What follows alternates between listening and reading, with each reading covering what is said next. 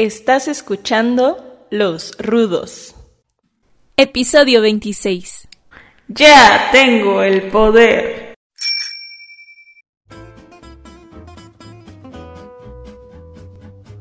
Buenos días, buenas tardes, buenas noches. Sean todos ustedes bienvenidos a este podcast que se llama Los Rudos, señores en onda y que la verdad nos encanta grabar y platicar con todos ustedes. Yo me llamo Arturo y como en cada uno de los episodios de este bonito programa me acompañan mis carnales Aarón y Bent, a quienes saludo con harto cariño. ¿Cómo están carnales? ¿Qué onda, canalitos? Pues sí, aquí con un gustazo enorme de estar reunidos para poder platicar, ponernos al tanto, cotorrear, recomendarnos rolas porque ya nos extrañábamos. Por ahí hicimos un pausita de una semana, aunque ustedes no la sintieron, pero aquí andamos de nuevo. Pues sí, ya fue la pausa del receso de la vacuna, ¿no? Sí, que sí pega esa, esa vacuna, sí, somos, somos la generación de cristal también, porque no aguantamos la vacuna como nuestros padres que la aguantaron con entereza, uno ya la pasaba muy mal. ¿Qué tal les pasó a ustedes? Yo sí estaba medio crudo, borracho, este, todo me pasó en esa noche. no, yo sí, la pasé mal. yo también. Y, digo, yo todavía la sigo pasando mal. Eh, nos decían ahí en, el, eh, en, la biblioteca Vasconcelos donde me vacunaron. A algunos casos les pueden durar hasta 30 días los, los efectos secundarios. Yo todavía estoy cansado, yo todavía estoy durmiendo bastantito, tengo a veces un poco de ardor de garganta por las mañanas. Eh, y ya voy para dos semanitas de, la vacuna.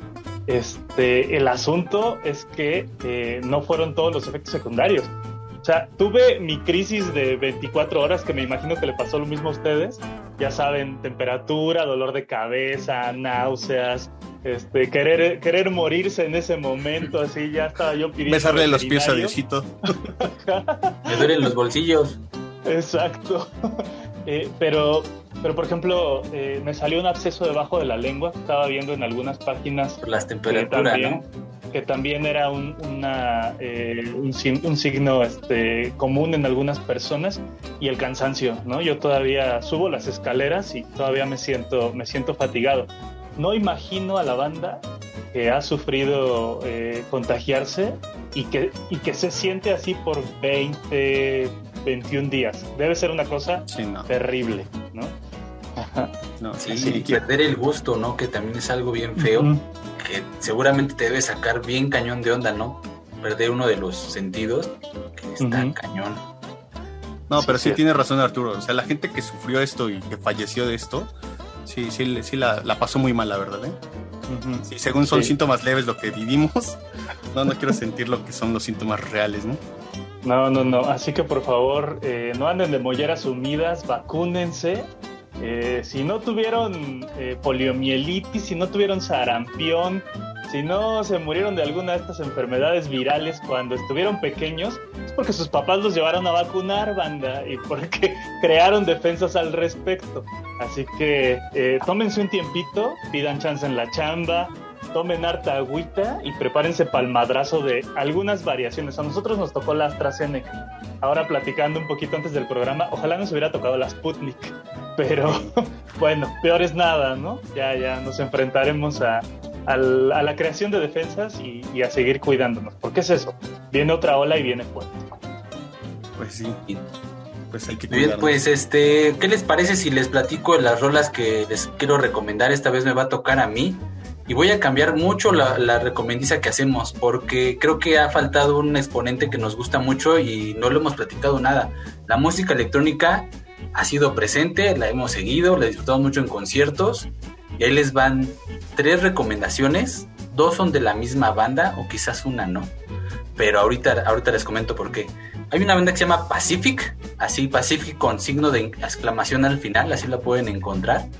Y la rola se llama Runaway to World Esta rola les va, a les va a recordar muchísimo a una banda francesita que nos encanta, aunque ellos dicen que no tiene ninguna relación, pero es, mira, a los otros, a los de los cascos.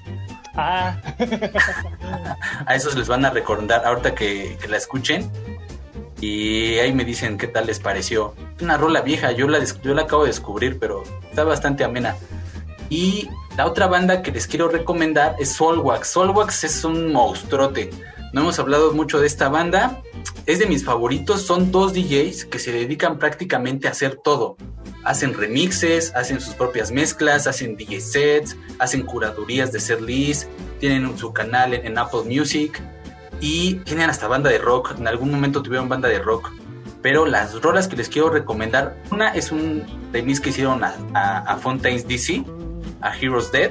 Está brutal el remix. Escúchenselo. Es de, de las rolas que también tiene mucho que salieron. La otra es este Turn of the Lights y ahí se hicieron llamar White eh, White Virgins. No salieron como Solwax, entonces, pero son Solwax. Hacen mucho estos DJs eso de ponerse seudónimos, inventarse nombres, eh, hacer cosas loquísimas en el escenario. La última vez que vinieron a México tocaron en el ceremonia y salieron con un set de tres baterías. Espectacular. La verdad es que de los shows que mejor he disfrutado estuvo enorme y más lo que encuentren de ellos, pero estas tres, estas dos piezas que les recomiendo, el remix As Fontaine DC y esta rola que sacaron con el seudónimo de White eh, Virgins, Turn Turn the Lights, les van a encantar. Es que la música electrónica, eh, justo creo que, se, se, experimenta mejor en vivo, por eso está el EDC, por eso por eso de pronto los ponen en la noche en los grandes festivales, porque uno, uno necesita levantar y, es la música que te revive cuando estás ya bien, bien torcidito en un festival, eh, a veces para la fiesta. Por eso es que quizás no le hemos entrado tanto aquí, ¿no? Eh, nos hemos dedicado a hacer recomendaciones más melódicas, pero siempre hay grandes exponentes y sí, creo que de entre estos que estás eh, mencionando, Soulwax es una de las que más me gustan y que mejor hace el trabajo eh, integral de una banda que, que, produce y que compone y que, y que se sabe frente al público, porque también creo que la música electrónica es, es para eso, es para estar en vivo, ¿no? Es una, es una cosa impresionante y es una cosa bien chida. Pues ahí está, en este programa vamos a estar escuchando música para que se pongan a hacer el que hacer. Me late la idea. Para trapear el piso. Exacto.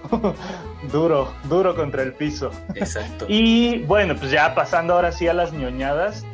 Eh, ¿De qué queremos platicarles, negro, el día de hoy? Pues el día de hoy vamos a recordar una serie que está siendo nuevamente retomada por Netflix. Es una caricatura de los años 80 que en su momento se llamó He-Man y los Amos del Universo y actualmente se llama Los Amos del Universo. Justamente, Masters of Universe es una recuperación de franquicia. Em, ahora, y déjenme, déjenme revisarlo, se llama Revelation, la, nueva, la nueva serie que está, está, presentando Netflix. Y le decía yo a Aaron hace un ratito, porque él nos dice, yo todavía no he tenido chance de verla. Eh, le decía yo a Aaron, de pronto lo que pasó es exactamente lo mismo que con eh, que con Superman. Cuando hacen Superman Returns, en principios de los 2000, lo que se les ocurre es tomar en cuenta toda la saga anterior y decir, sí, solo vamos a cambiar al elenco, pero vamos a continuar esta historia. Justo lo que hace esta, eh, este nuevo equipo de, creación para, Netflix es decir eso. No vamos a hacer un remake, no vamos a hacer un reboot, vamos a tomar la historia de los 80s y vamos a continuarla, que me parece un gran acierto. Pero antes de que le entremos a esa historia, me gustaría preguntarles a ustedes cómo vivieron la serie de los ochentas, porque creo que eso es a lo que apela esta serie, la nostalgia. ¿Qué es lo que recuerdan? ¿Qué les gustaba? ¿Cómo la veían? ¿Tuvieron los juguetes? A ver, ¿qué pedo? Platiquen. Yo la viví Ah, pues es que de niño era yo muy infantil, la verdad es que sí, no me identificaba tanto con Jimán, me identificaba más con Orco, con esta figura chistosita, torpe. A mí me encantaba, creo que era mi personaje favorito, ¿no? Que, que era una, un personaje pues, con serio protagonismo, nada más era el, el, hasta como psychic, ¿no? De repente nada más a, salir a, apoyar o a decir algo, o el que se metía en los problemas. Y, me gustaba mucho, la disfrutaba mucho como, pues como tal, como un niño. Es creo que lo que, que, recuerdo. Juguetes, ahí sí no tuve. No, nunca tuve de esos, ni de tianguis, ¿eh? Creo que ¿No? creo que no. Los llegué a ver y todo, y el, el, gatote este en el que se montaba He-Man y todo. Había una versión de Tianguis, creo que hasta como de peluche, como de terciopelo y eso. Pero no, de esos no tuve. Los que siempre peleé más fueron los Thundercats para juguetes. Pues creo que, que en esa época era como que los dos que estaban, ¿no? Los Thundercats y He-Man. No, yo sí, He-Man sí, sí me gustaba. La verdad es que la serie no recuerdo mucho. Sí recuerdo como que siempre peleaban y que el Skeletor era muy, muy güey. Entonces, este, creo que el doblaje también en ese momento era como que, no sé si era de estos de que albureaban, que teníamos en nuestro, nuestro argot popular. Pero creo que, que He-Man sí era un, un icono de la, de la cultura en ese momento, ¿no? Y es cultural en ese momento. Y yo sí llegué a tener juguetes. Llegué tengo el castillo de Grayskull, el original eh, lo tengo y tuve también eh, los personajes, ¿no? Los que venían. Entonces, sí llegué a tener dos, tres personajes que sí, sí, sí me gustaban. Y posteriormente, no sé en qué momento deja de existir He-Man en la tele, porque realmente éramos muy chicos cuando estaba, ¿no? O sea, si no recuerdo, tendríamos como unos 6, 7 años a lo mucho. Sí, con este retraso que tenía la televisión mexicana con respecto a la estadounidense, yo le calculo que sí, nos cayó por ahí de los 5 años. Eh, se supone, según lo que he leído, eh, la primera conceptualización de He-Man empieza por ahí del 81, 82, que es justo los años en los que nacimos nosotros. Eh, y, luego se empiezan a hacer las primeras caricaturas por ahí del 84, más o menos. Entonces estábamos muy chavitos. Yo recuerdo que la primera vez que vi un He-Man, o sea, mi primer recuerdo vívido de un He-Man fue que me trajeron eh, unas figuras de He-Man y de Skeletor de Reyes Magos. Eh, entonces, eh, justo esas, esas cosas eran, eran bien importantes, la relación entre los juguetes y la caricatura, porque esa era la intención, ¿no? Tener material de venta para, en ese entonces, Mattel, y, poder seguir comercializando la línea de juguetes. Que pasaba mucho lo mismo con Thundercats, ¿no? Eh, las, las, caricaturas no eran tan buenas, pero pues nos llamaban la atención porque pues queríamos esos juguetes y los queríamos tener en las manos. El castillo de Grayskull, como dice el negro.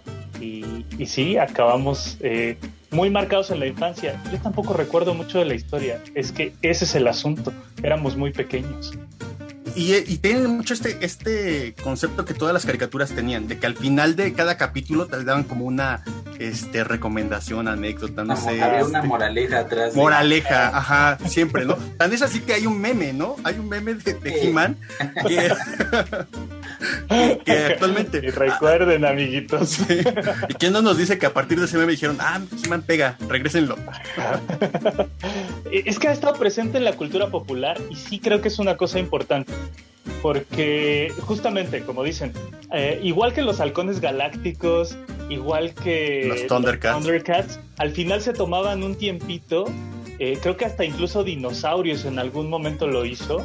Eh, al final había una pequeña capsulita que te decía algo así como de fíjate a ambos lados antes de cruzar las calles, este, no le aceptes dulces extraños, no sé, cosas, cosas de ese tipo.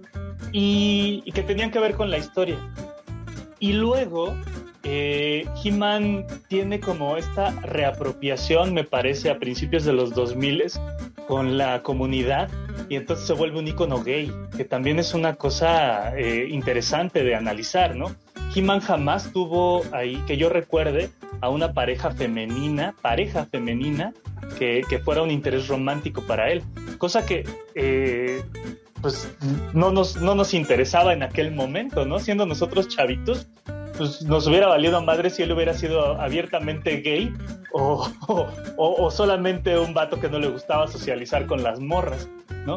Eh, sí creo que también después de eso, la, la, serie de figuras que, comienzan a poblar nuestro internet, como los memes, pues también lo hacen una, una, cosa que está ahí presente todo el tiempo y que nos, nos interesaba un montón que regresara. Netflix vio la posibilidad y miren, ahora estamos platicando de esta, de esta serie porque sí, sí creo que va para algo importante.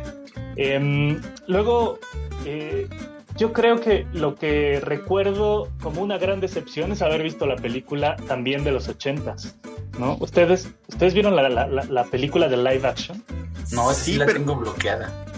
Yo la vi y creo que recuerdo que todavía salía en el canal 5 hace algunos años.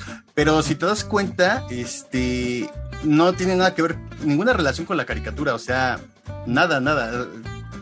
No pudo haber pasado desapercibido y sin problema, ¿eh? Sí, fíjense, hay, hay algunos documentales. Eh, creo que justo está en esta que recomienda siempre Aaron, que se llama The Toys That Made Us, los juguetes que nos formaron, que tiene otras variaciones también con películas. Eh, hay por ahí una serie, un, capítulo solamente dedicado a, a He-Man, que es súper interesante porque nos platican la historia de la concepción del, del, personaje, como al principio parecía más bien un hombre cavernícola, como mitad vikingo, luego se fue puliendo para que el personaje eh, se convirtiera en algo como más místico, como, como más espacial, que era muy interesante en los principios de los ochentas. Eh, y luego eh, parece, si no me falla la memoria, ahí también tratan un poco sobre la película. La película le faltó tanto presupuesto, es por eso que no pudieron hacerla fiel a la, a la, serie de televisión, porque si era una intención desde la dirección. Eh, y la verdad es que cuando tú la ves, siendo un niño que ha visto las caricaturas, dices, güey, esto, esto no se parece en nada, no me gusta ni tantito. Eh, y el mejor ejemplo de cómo sí se hacen bien las cosas es, por ejemplo, las tortugas ninja, ¿no? Eh, cuando las tortugas, ajá, claro, cuando las tortugas ninja eh, se anunciaban por la radio que estaban en el cine, decían, no son caricaturas. Y cuando vas al cine de morro y ves eso, dices, güey, si son las que he visto en, la televisión, solo que en otro formato, y ahí sí, He-Man le partieron su madre, fue terrible. y si quieren ver una serie eh, retroespacial, ¿no? Como, como semifantástica, con muy malos efectos especiales. Rífense esta película de He-Man con Dolph Lundgren y, se van a llevar una bonita sorpresa. ¿Esta es mejor? ¿Esa o Flash Gordon? Mejor Flash, güey. No, no, es mejor Flash. Flash también tiene lo suyo, ¿no? Y con todo y el score de Queen y todo, es, es una pieza de colección el tener. pero, esta no, esta no, güey. Esta sí, sí no, güey. no, es que no hay comparación. Yo creo que sí está dentro de las peores adaptaciones que hay en la, pantalla grande.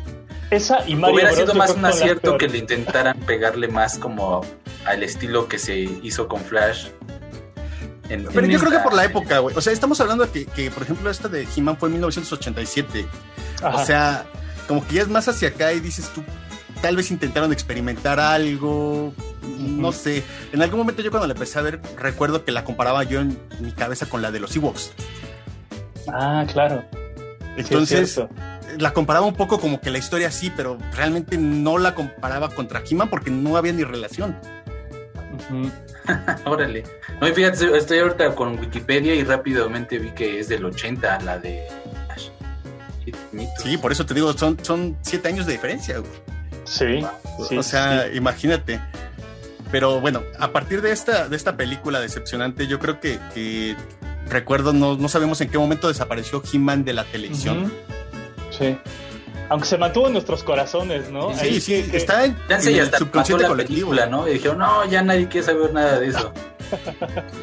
Eh, pero creo que más bien tiene que ver con la mercadotecnia y eso lo van a ver en el, en el documental, porque cuando empiezan a ir las ventas para abajo, de pronto pues, la serie ya no es rentable, ya no ya no está chido tener una serie que no esté vendiendo juguetes. Eh, y entonces pues, la banda decide ya no invertirle a, la, televisión y, y que ha sido algo bien diferente con las tortugas ninja, ¿no? Las tortugas ninja siguen, han seguido, cada año hay cómics, cada año hay series. Pero, las tortugas ninja, precisamente como está la mercadotecnia y es un producto que está vigente y ha dado tantos giros en su propio eje, o sea, ¿cuántas reediciones de caricaturas no tenemos? ¿Cuántas reediciones de videojuegos tenemos? Los videojuegos son buenísimos, ¿eh? Yo sí. yo sí puedo contarte tres, cuatro que me han encantado, ¿eh? Pues tan solo volvemos a todos los de, arcade, desde los de arcade, ¿no? Desde ahí dices tú, güey, no mames. Pero He-Man no hizo eso. O sea, He-Man se quedó en el subconsciente colectivo de los millennials, bueno, ya de nosotros, que no sé qué seremos, de los chavorrucos. Y, y, seamos honestos, este, este madrazo que soltó Netflix ahorita, fácil ya tiene planeándose unos 3, 4 años, porque nos los han dejado ir poco a poco otra vez. Sí, desde la serie, ¿no? Porque la serie de Todd Admeros también es una producción de Netflix. Entonces, justamente este apelar a la nostalgia, que no está mal, ¿eh? mucha gente yo creo que se queja o dice, no, es que la nostalgia, abracémosla, nos, la pasamos muy bien, queremos mucho a nuestra infancia, tenemos bonitos recuerdos. Al final es lo que está vendiendo. Está bien. Pues sí. Sí, hay, cosas nuevas como Invincible, hay cosas, bueno, que también dicen unos que otros que se está colgando de la nostalgia también un poco, pero hay productos nuevos, hay productos viejos que tienen su reboot. Yo creo que los podemos disfrutar a los, los dos a la par. Y, y algo que creo que pasó es exactamente eso, o sea, tanto hicieron como que ese estudio de mercado y dijeron, güey, ahorita los güeyes que tienen varos son los güeyes que son este, señores, señores, adultos, adultos ¿qué? ¿Cuál es tu canción negro? adulto independiente. adulto independiente. y güey, o sea, yo, yo me considero parte de ese pinche mercado, güey, porque yo qué hice, compré mis pinches figuras de He-Man, que ya tengo como un año que los compré, y apenas compré el pinche castillo de Grayskull, ¿no? ¿Y qué esperas tú? Que la serie y la caricatura traiga como que el mismo diseño, y al final no, es un rediseño de los, de los dibujos, de la animación. Tú ves los personajes y no tiene nada que ver con la mercancía que está vendiéndose. Y yo creo que yo caí en, esa, en ese aspecto de decir, bueno, pues va a ser igual, ¿no? O sea, van a tomar los mismos personajes, todo lo mismo, solamente que, pues no sé, una historia diferente, una historia nueva. Si es una historia completamente nueva, y creo que le dieron la tuerca muy bien a, la historia y le, a los personajes. Tan es así que creo que te atrapan. O sea, realmente la serie desde el capítulo 1 al minuto 5 ya te atrapó. Sí, sí, sí es cierto. Ojalá sí, sí eh, bien, porque recuerdan Voltron ¿Hace cuántos años salió? ¿La nueva o la viejita? La nueva, Netflix sacó su Voltron. Sí, y de hecho la serie la sacó las temporadas súper en chinga, güey. Ni siquiera pasaba el año y ya estaba sacando la otra. Creo que sacaron siete temporadas. Cinco, sí, seis, un montón de capítulos. Ajá. Pero hubo un momento como que se volvió monótono. O sea, yo ya como los últimos que empezaba a ver, ya no la terminé de ver, pero se volvía monótono, monótono. Ya no me estaba gustando tanto eso. Sí, yo también pienso que la, la fórmula que está usando Netflix de haz cinco capítulos y déjanos otra vez en el mismo punto del principio. este, es, esa, es la gran fórmula. 20 minutitos por, episodio, eh, cinco episodios de, la, parte de la temporada y un montón de preguntas que tienen que ser resueltas hacia, hacia el futuro de la serie. Eh, hay que decirlo, hay mucha gente que está muy molesta porque no está He-Man, eh, pero veamos el título, no es He-Man y los amos del universo, es los amos del universo. Eh, y, hay ahí varias cosas que justo pueden eh, checarse. Esta que decía el negro, yo tengo las figuras y quiero que sean las mismas que, que están ahora en la televisión.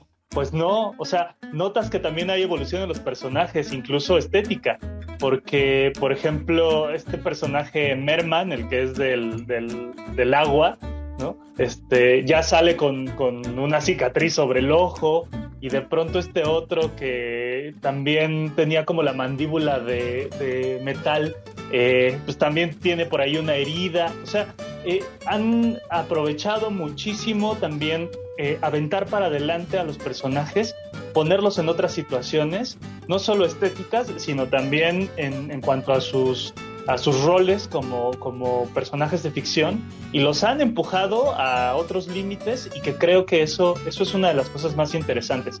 Si bien ahora el protagonista de estos capítulos es Tila, la que fuera la maestra de armas en, en, el, en la serie anterior, la mejor amiga de, de Adam, el alter ego de He-Man, eh, en realidad sí creo que respeta un montón de cosas que tienen que ver con la magia de Eternia y con el universo que se ha construido a partir de los cómics. Porque hay que decirlo, DC compró la franquicia de Masters of Universe hace unos cuantos años y también la impulsó, ¿no? El negro tiene ahí unos cómics en su, en su repertorio. Sí, yo, yo por ejemplo tengo la versión de He-Man contra los Thundercats, ¿no? Entonces se hacen estos crossovers de historias y de, de personajes que al final fueron nuestra infancia. Sí, que, no sé si es la que tienes negro, pero es esta donde eh, Skeletor mata a He-Man y entonces tienen que llevar a He-Man, bueno, se les ocurre llevar a He-Man a la, a la pirámide de Mumra para revivirlo y entonces cuando lo reviven termina poseído y se mete un cerrón con Leono, que es una muy buena historia. Sí, o sea, creo que, que ahorita que lo estás diciendo y lo estoy pensando, creo que hemos visto más muertes de He-Man en los últimos años que en todos los 30 años anteriores, ¿no? y que no nos lo íbamos a permitir porque pues, era, era un producto justo creado para chavitos, ¿no? Y entonces era divertido ver a estos monos así andar en sus, en sus aparatitos que volaban, ¿no? Y, y aventarse cosas y, este, y descalabrarse nomás y, este, y que brillaran en colores cuando, cuando invocaban el poder de Grayskull. Pero creo que ahora sí la serie tiene la posibilidad de tener buenas series de acción, eh, buenas secuencias de acción y el avance de sus personajes y la creación de una mítica alrededor de la magia de Eternia, que creo que es lo que más me gustó. Eh, dotar a la serie de elementos más fantásticos, más épicos y, de grandes voces, porque ya les decía yo, ahí hay unas, unos actores de voz impresionantes en la versión en inglés. ¿Cómo la viste, negro? ¿En español o en inglés? Pues yo la vi en español, o sea, por practicidad la vi en español. Yo creo que la segunda vuelta sí ya me la voy a echar en inglés, porque sí realmente, eh, pues por fan que somos de Star Wars, escuchar a Mark Hamill pues, es otra cosa, ¿no? Sí, sí, sí. Mark Hamill eh, hace, hace a Skeletor lo tenemos como muy clavado en roles eh, buenos en, la televisión, pero en realidad pues él se dedica a ser villanos eh, en, sus actuaciones de voz. Él es la voz del Joker en esta serie animada de los noventas de Batman y ahorita se avienta una actuación bien bien chula recuperando muchos matices de este esqueleto incluso jocoso ¿no? de los ochentas eh, es un personaje mucho más poderoso y mucho más interesante el que, el que hace ahora. Eh, y por ahí hay eh, otros personajes que, que, tienen brillos muy interesantes. Por ejemplo, Evelyn, esta, esta mujer que hacía como el contrapeso de Sorcerer, es interpretada por Lina Hadley, quien, quien fuera Cersei Lannister en, en Juego de Tronos. por ejemplo, Mana Tarms es eh, este hombre que, interpretó también en Juego de Tronos a, Sir Davos, el caballero de la cebolla. Déjenme, déjenme aquí consultar rápidamente la Wikipedia. Eh, Liam Cunningham. Eh, este vato que, que conocemos bien como em,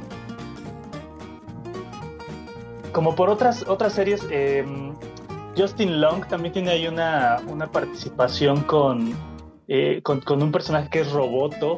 Eh, en realidad sí es un, es un deleite ver, ver el proceso de actuación de voz. Y si tienen chance, échense la, la capsulita que tiene Netflix con respecto a los productores y, a los actores de voz que, que, lo hicieron en el idioma original para que les, les cuenten un poco sobre lo que se está haciendo y, sobre lo que viene hacia la siguiente parte de, la primera temporada. El doblaje en español a mí no me alcanzó a, gustar del todo. Siento que es, em, me voy a atrever a decirlo, eh, colombiano. Es sudamericano, ese es un hecho, pero no, no alcanzo a distinguir estrictamente de dónde. Creo que es colombiano. Eh, no es que esté mal hecho, pero sí creo que, que, Netflix de pronto sí puede pagar eh, a un estudio aquí en México para recuperar voces tradicionales, como por ejemplo la de Rubén Moya, que bien podría volver a ser a, a este a He-Man, ¿no? Se me hace, se me hace interesante. Sí, claro. Fíjate que ese, ese tema, yo sí decía, bueno, pues al menos que tuviera la voz, ¿no? Sería padre, o sea, imagínate que tuvieran la misma voz, al menos tú dices. Pero algo que, yo, yo he leído como críticas, o sea, a la gente no le parece que, que hayan matado a He-Man, ¿no? O sea, creo que, que, ahí nos aferramos al cambio, o sea, como viles viejitos que ya empezamos a hacer, nos aferramos al cambio y no, no queremos aceptar que las cosas pueden cambiar, o sea, pueden evolucionar. Y de hecho lo que pasa aquí, los personajes evolucionan, o sea, desde la muerte de He-Man hasta donde empieza la travesía de esta, esta chica, y los personajes evolucionan, envejecen, se, se, empiezan ya a salir con cicatrices precisamente. Todo ese tipo de, de, roles que hacen, a mí me gustó mucho cómo hicieron ese tipo de evolución de los personajes, porque al final dices tú, las cosas tienen que cambiar en algún momento y lo hicieron muy natural, lo hicieron fluir natural. O sea, ¿qué pasaría o qué pasa cuando realmente tu personaje o el ídolo o, o el eterno salvador, ¿cómo lo llaman ahí? Lo llaman como el campeón, ¿no? El campeón, ajá. El campeón muere. O sea, ¿qué pasa? ¿Y, qué, y precisamente te hacen ver como un poco más la matiz de los personajes hacia su lado humano, ¿no? Eh, hacen renegar de que la, la, magia no existe. Claro, y el propio, eh, la, propia serie te dice, este no ha sido el único campeón. O sea, antes de He-Man ha habido mil cabrones que han empuñado la espada y que han hecho lo mismo, eh, invocar el poder de Grayskull, hacerse grandotes, fuertotes y defender eh, Eternia. Entonces es lógico que en algún momento tenga que cambiarse esta estafeta y, no solo... Eh, no solo son hombres, también vemos que hay muchas mujeres en los campeones que se han elegido a lo largo del tiempo, que creo que también es una gran bofetada para todos los que dicen, nah, es que es inclusión forzada y Tila no debería ser la protagonista. Pues aguanten y dejen que se cuente la historia. Y entonces cuando termine de contarse la historia, veremos hacia dónde va.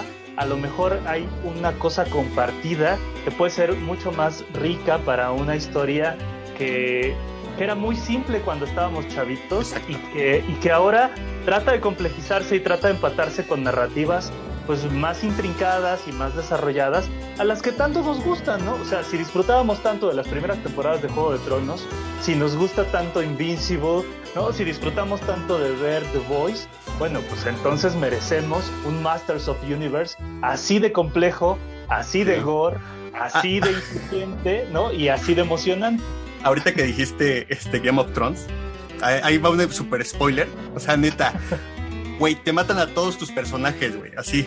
Empezamos por, o sea, el neta que la, yo creo que la muerte que más dije, no mames, ¿qué hicieron? Pero dije, pues tenía que pasar, ¿no? Este, cuando se muere Orco, ¿no? Ajá. sí, güey. Se dolió. No mames, güey, pero velo y dices, güey, no mames. Ajá. Pero, pero eh, no es que no es que te la canten y tampoco es que sea este final eh, en el que tú dices, eh, sí se lo merecía. No, en realidad hay una serie de razones lógicas que llevan a que, a que las cosas pasen. Y aunque justo ya lo sepas, de pronto vas a disfrutar el tipo de relaciones que se van formando, porque también un gran acierto es mezclar a los buenos con los malos, ¿no? Hacen un equipo de intereses comunes y entonces dicen, si queremos salvar el universo en el que vivimos, lo que necesitamos hacer es trabajar todos juntos. Y eso también le da mucho, mucho interés a la serie. y lo pone... güey. Ajá, sí, sí, sí, pero con más magia, güey, desde el principio. Entonces, esa es la gran recomendación de esta semana. Siéntense a ver Masters of Universe, háganlo a cachitos, háganlo de un solo jalón, no se van a llevar mucho tiempo, pero sí creo que vale la pena que, que lo vean y sin sin clavarse en esta idea de, ah, yo solo quería ver a He-Man empuñar la espada. Porque esos son nuestros recuerdos, ¿no? Ver a He-Man levantar la espada, lanzarle el rayo a Battlecat y decir, este, estás muerto, Skeletor, y ya, porque en realidad no recordamos más de esa historia. Dejemos que los, que los personajes avancen y que las historias se conviertan en nuevas. Muy bien, pues ya tengo que que ver en esta noche. Ya, la quiero ver completa. Ya, Inges, ahorita. Sí, te la avientas en un ratito. Yo, exactamente, yo empecé a ver las ideas. Ah, bueno, a ver. Bueno, ya me la he hecho todo. Sí, pues ese día que estábamos platicando y echando mensajes así de ya salió Masters of Universe. Yo estaba viendo eh, la última película de Guillermo del Toro, esta de la serie de Troll Hunters, que también les tengo que recomendar. Ya, ya hablaremos de ella en otro momento. Eh, pero después dije, ay, me sobra un ratito, voy a ver qué tal con He-Man. Y mira, me clavé y en día y medio ya, así, ya me lo acabé. Sí, Entonces, muy buena. sí, está, está, está bien chida. A mí me gustó un montón. Esperemos que les guste a ustedes y que, y que también les guste este programa, que se comuniquen con nosotros, que les guste la curaduría del, del programa que hoy eligió Aaron para la música, que nos echen mensaje y que nos sigan ahí dando like. Eh, no sé ustedes, carnal, si le quieren decir algo a la bandita antes de despedirnos. Nada, sí, déjenos sus comentarios, sugerencias y recomendaciones también de regreso. Muchas gracias. Arroba taco del pastor. Nos escuchamos la próxima semana. Bueno, nos escuchan la próxima semana. Nos vemos pronto. Cualquier cosa, ya estamos en las redes sociales. Eh, ya saben, eh, arroba los rudos, señores en onda, en Facebook. Y a mí me encuentran en las redes sociales como arroba pen-hdz. Y a mí como arroba artsuga, síganos ahí en Facebook, justamente en ese perfil de los rudos señores en onda. Ahí les dejamos ya todos los capítulos con la musiquita para que los puedan escuchar. Y justo estamos tratando de hacer el ejercicio de, de tardarnos menos. No les prometemos nada porque de pronto la plática se pone buena como en esta ocasión, pero, pero por lo menos eh, de ser un poquito más monotemáticos y eso también nos ayuda a acotar y a brindarles más y mejor información sobre los, las cosas que estemos cotorreando. Eh, les mandamos un abrazote, les mandamos un saludo enorme, gracias por quedarse hasta este momento y justo nos escuchamos en la próxima emisión de este podcast que se llama Los Rudos. Abur. Señores en onda.